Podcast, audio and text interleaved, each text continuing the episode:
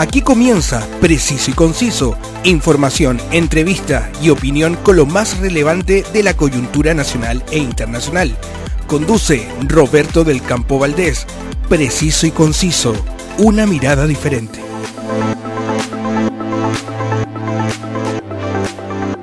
Un gran saludo para todos quienes me acompañan en cada edición para revisar la actualidad. Saludo también a quienes me permiten llegar a todos ustedes porque Preciso y Conciso cuenta con el alto auspicio de More Tour, la agencia de viajes y turismo que te lleva por las mejores rutas del norte de Chile. Contáctalos en www.mortour.cl y disfruta de las maravillas de nuestro querido Chile. También puedo llegar a ustedes gracias al alto auspicio de El Circo de Pastelito y Tachuela Chico un espectáculo familiar de gran nivel con artistas circenses tradicionales, nacionales e internacionales. La actualidad tiene muchas miradas, pero solo una realidad. Escuchas Preciso y Conciso con Roberto del Campo Valdés. Desde el 4 de septiembre de 2022, cuando se realizó el plebiscito de salida del proceso constituyente donde ganó ampliamente la opción rechazo, se comenzó a trabajar en la fórmula de un nuevo proceso constituyente que busca que en Chile se promulgue una nueva constitución para reemplazar la actual de 1980, fuertemente cuestionada y rechazada por muchos sectores por ser concebida durante la dictadura de Augusto Pinochet y por consolidar un papel residual del Estado en la provisión de servicios básicos, uno de los motivos del estallido social del 18 de octubre de 2019. 99 días después de conocidos los resultados del plebiscito de salida, 14 partidos políticos con representación en el Congreso y tres movimientos han llegado a un acuerdo para iniciar un nuevo proceso constituyente. Se trata de una ruta constituyente muy distinta a la anterior, con reglas que instalan límites y que impedirían una propuesta refundacional, que fue la principal crítica y una de las razones del rechazo de la anterior propuesta constitucional. La firma del documento Acuerdo por Chile fue ratificada por representantes de la UDI, Renovación Nacional, Evópoli, Partido Demócrata Cristiano, el Partido Radical, el Partido Liberal, el Partido Socialista, el Partido Comunista, el Partido por la Democracia, el PPD, el Partido Comunes, el Partido Federación Regionalista Verde Social, Convergencia Social, Revolución Democrática y Acción Humanista, además de los movimientos Amarillos por Chile, Demócrata y Unir. Así lo dieron a conocer los presidentes del Senado Álvaro Elizalde y el presidente de la Cámara de Diputados y Diputadas, Vlado Mirosevich, el 12 de diciembre, cuando a las 17.27 horas los diferentes partidos aceptaron los puntos del pacto y a las 21.50 horas se le oficializó al país en un punto de prensa. Este acuerdo derivó en un nuevo órgano redactor que se llama Consejo Constitucional. Este organismo será creado exclusivamente para redactar la nueva propuesta constitucional y que será disuelto una vez que se haya cumplido su objetivo. Es decir, que este organismo no tendrá una permanencia indefinida en el tiempo ni será un órgano redactor para nada más que la propuesta constitucional. A diferencia de la disuelta convención constituyente que estaba compuesta por 155 convencionales constituyentes elegidos por votación popular, el Consejo Constitucional estará integrado solo por 50 consejeros constitucionales electos por la ciudadanía, es decir, por usted y yo, con voto obligatorio en elecciones que se llevarán a cabo en primera instancia en abril de 2023 y donde se usará las reglas electorales del Senado. El Consejo Constitucional será paritario, es decir, que tendrá igual número de hombres y mujeres, y a los pueblos originarios que en la Convención Constituyente se les reservó 17 escaños, esta vez tendrán la representación que les otorgue la votación, es decir, que esta vez no habrá escaños reservados y que cada consejero tendrá que ganarse su lugar en las urnas. Junto a ellos estarán 24 expertos, 12 designados por la Cámara de Diputados y Diputadas y 12 por el Senado, en proporción a la representación de las fuerzas políticas y aprobadas por cuatro séptimos de los miembros en ejercicio en cada Cámara. Durante esta semana en redes sociales y en la conversación de pasillo circuló mucho la pregunta sobre cuál es el rol de los expertos que asesorarán el proceso constituyente. La comisión de 24 expertos tendrá como misión entregar un anteproyecto de la nueva constitución que servirá de base para la redacción del texto. Sus decisiones se tomarán por un quórum de tres quintos de sus miembros. Una vez iniciadas sus funciones, se incorporarán al Consejo Constitucional, pudiendo sus integrantes hacer uso de la palabra en todas las instancias. El Consejo Constitucional comenzará a sesionar el 21 de mayo de 2023 y deberá entregar la propuesta constitucional el 21 de octubre de 2023. El 26 de noviembre se realizaría un plebiscito obligatorio en el que se decidirá si se ratifica o no el proyecto de Carta Magna. Es decir, que nuevamente tendremos que enfrentarnos a la opción apruebo o rechazo. Finalmente, el tercer componente de estos órganos del proceso constitucional es el Comité Técnico de Admisibilidad, que estará compuesto por 14 juristas de destacada trayectoria profesional y o académica, que serán designados por el Senado en virtud de una propuesta única que le formulará la Cámara de Diputados y Diputadas. Ambas votaciones deberán contar con el apoyo de cuatro séptimos de los miembros en ejercicio. Este comité tendrá a su cargo la revisión de las normas aprobadas en las distintas instancias que se presenten en la comisión experta y o el Consejo Constitucional, a fin de determinar una eventual inadmisibilidad de estas cuando sean contrarias a las bases institucionales. El proyecto de reforma constitucional se ingresará a la brevedad por moción parlamentaria que se presentará en la Cámara de Diputados y Diputadas y se solicitará al Ejecutivo discusión inmediata, de manera que el calendario de este proceso debiera quedar de la siguiente forma. En enero de 2023 debiera estar instalada la comisión experta. Recuerde, estos 24 eh, personajes 12 son designados por el Senado y 12 por la Cámara de Diputados. Recuerde, recuerde muy bien ese número. En abril de 2023 se realizará la elección de consejeros y consejeras constitucionales con voto obligatorio. Recuerde, son los 50 consejeros y consejeras institucionales que usted y yo elegiremos en las urnas.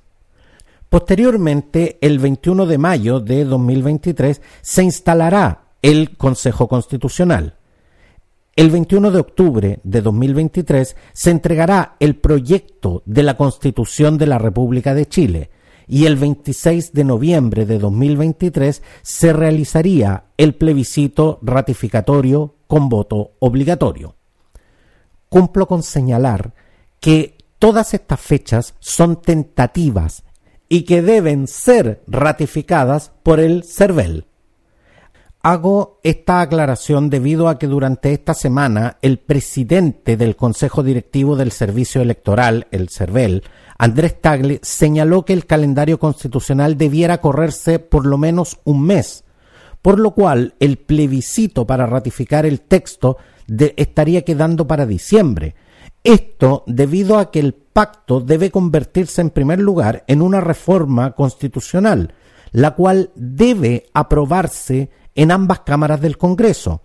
En este sentido, Andrés Tagle advirtió que este proceso podía demorar aplazando todo el calendario propuesto, lo cual no es un tema menor.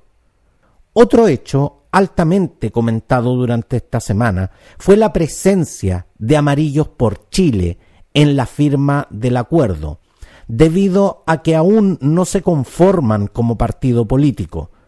No han pasado por una elección y en el Congreso están representados únicamente por un ex diputado de C, Andrés Joanet, pero aún así se le ha atribuido a Amarillos por Chile cierta intransigencia e incluso hasta obstruccionismo en las conversaciones por el acuerdo constitucional. Su presidente, el escritor Christian Worken, aseveró que todo esto se ha alimentado como parte del mito de la tesis del escudo. La discusión sobre el rol de amarillos por Chile llegó también al Ejecutivo. De hecho, la ministra del Interior, Carolina Toá, explicó la injerencia que han tenido como resultado de una estrategia de la derecha en la conversación. Amarillos ha sido como un escudo de la derecha para enfrentar a la opinión pública. Personas que vienen de una tradición, no sé, democrática, de centro izquierda, que hoy están en ciertas posturas que le permiten a la derecha decir no, si no somos nosotros, es amarillos, planteó Carolina Toa. La tesis del escudo es compartida por varios analistas políticos, según, según he, podido, he podido revisar, aunque otros apuntan a un cierto temor de la centroizquierda de lo que puede significar dejarlo fuera. Un tema que realmente da para un buen análisis en profundidad, que tal vez en otro episodio de Preciso y Conciso les, eh, les haga.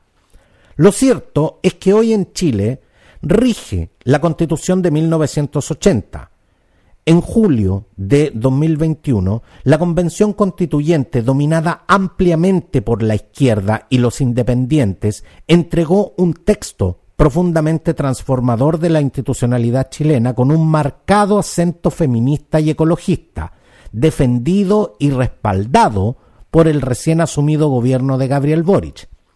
Sin embargo, en el plebiscito de salida Chile lo rechazó ampliamente, lo que dejó muy fortalecida a la derecha y a los grupos que se opusieron al texto. Desde ese 4 de septiembre hasta el 12 de diciembre, los grupos políticos con representación en el Congreso habían intentado llegar a un acuerdo para fijar las reglas de este nuevo intento constituyente, lo cual no se producía y a estas alturas ya era como el cuento del lobo que viene pero no viene, que sale pero que no sale. El Partido Republicano de José Antonio Caz se mantiene en la posición de que Chile no necesita una nueva constitución y que se debe respetar el resultado del plebiscito de salida invocando el artículo 142, el cual señala que si la cuestión planteada a la ciudadanía en el plebiscito ratificatorio fuera rechazada, continuará vigente la constitución actual, lo que descartaría un nuevo proceso constituyente. El denominado Team Patriota se ha hecho presente en esta coyuntura política con sus acciones de increpar a quienes han participado y adherido al acuerdo constituyente. Liderados por Francisco Muñoz, conocido popularmente como Pancho Malo, gritan frases como traidor a Chile y la patria no se vende, se desconoce quién financia este grupo que se define como un movimiento patriota y ciudadano que lleva años en la política de calle, de marchas y movilizaciones. Sin embargo, en su sitio web, el cual revisé personalmente, establecen que se formaron en junio de 2021, tan solo un mes antes que la convención constituyente comenzara a funcionar matemáticas fundacionales que, para mi gusto, no calzan. Retomando el acuerdo por Chile firmado el 12 de diciembre, se han acordado algunos importantes consensos, como la instalación de 12 puntos que deberán respetarse a la hora de redactar una nueva propuesta de constitución, para evitar que, en definitiva, el texto tenga un carácter refundacional. Entre estos mínimos comunes está que Chile siga siendo un Estado unitario, respetar los emblemas patrios, el escudo y el himno nacional, definir que el Estado chileno tiene tres poderes separados e independientes, lo que estaba en entredicho en la propuesta anterior, sobre todo por las transformaciones en el Poder Ejecutivo y, entre otros, consagrar eh, la autonomía del Banco Central, la justicia electoral, el Ministerio Público y la Contraloría. La propuesta, rechazada en septiembre, tenía 355 artículos y proponía, entre otros asuntos, democracia representativa y reforzada con modalidades de democracia directa que Chile no ha conocido nunca, descentralización y, junto con la paridad y una mirada ecologista, se garantizaban una gran cantidad de derechos sociales. Sin embargo, las normas que generaron mayor rechazo fueron la plurinacionalidad, las autonomías territoriales indígenas y el sistema de gobierno con régimen presidencial y bicameralismo asimétrico, que representaba el fin del Senado. El acuerdo por Chile limita en buena medida las opciones de innovación porque es, en definitiva, una propuesta que no acomodará a los extremos políticos, ni de la derecha ni de la izquierda más allá de lo que usted y yo pensemos o creamos. Las constituciones no están redactadas para perpetuarse en el tiempo. Más temprano que tarde, la constitución que un día entra en vigencia por muchas actualizaciones o modificaciones eh, eh, que, que se les haga, va quedando atrasada en el tiempo y no siempre van al ritmo de las demandas sociales. Yo no tengo miedo al cambio y a la innovación, pero pienso que para construir algo no necesariamente hay que destruirlo todo. Una Carta Magna debe ser el marco institucional que nos dé garantías y derechos a todos, donde todos nos sintamos iguales en dignidad y derechos ante la ley.